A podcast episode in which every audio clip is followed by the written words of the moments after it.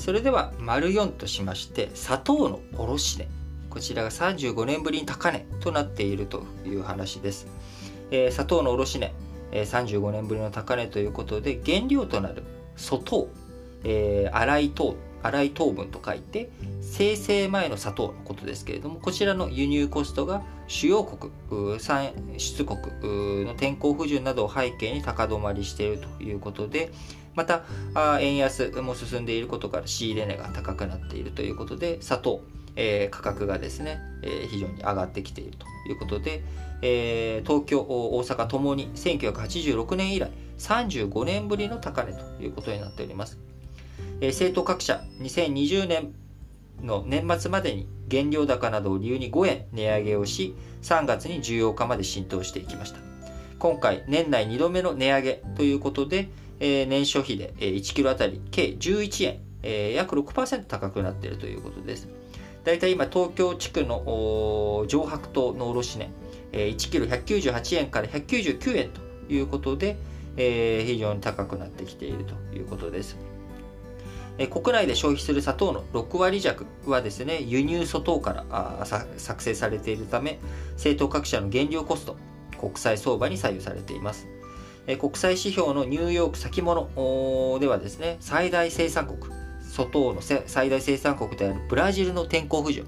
えー、本当にね、ブラジルの天候不順でいろんなものの値段、えー、トウモロコシとか含め、大豆とかも含めて、えー、値段が上がってきている背景にですね、え、ブラジルの天候不順というものがありますけれども、え、非常に、え、砂糖についてもこちらダメージを食らっているということで、値段が上がってきているということです。え、ただですね、年、じゃあ、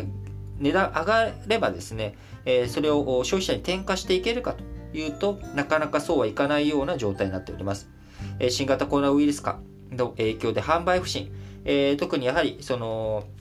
普通の家で食べるようなお菓子に限らず、やっぱちゃんとした、えー、こう、パティシエさんとかが作ったようなお菓子とか、そういったものっていうのは、あのー、やっぱり家庭内で使うだけじゃなくて、贈答用だったりとか、人と人とがね、コミュニケーションするにあたって、えー、使われていくとか、そういった状態にもなっているわけなので、なかなか今現状、需要が落ちている中でですね、商品の値上げを探るというのも難しい状況になってしまっていると。いうことです。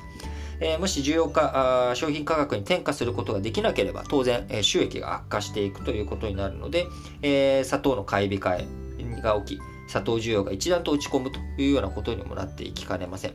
えー、やはりいろんな物事を、経済を動かしていく上ではですね、まあ新型コロナとか天候不順とか、まあ、こういったやっぱイレギュラーなものが起きた時に、どれだけ、え、普通の生活、今までの生活を維持できるかっていうことがポイントになってくるわけですが、え、今新型コロナの影響を受け、我々普通の生活ができない状態でもう1年半、えー、を、1年半近く、え、影響を受けているということになっております。え、今後やはりそういったものを経済正常化させていくとことがですね、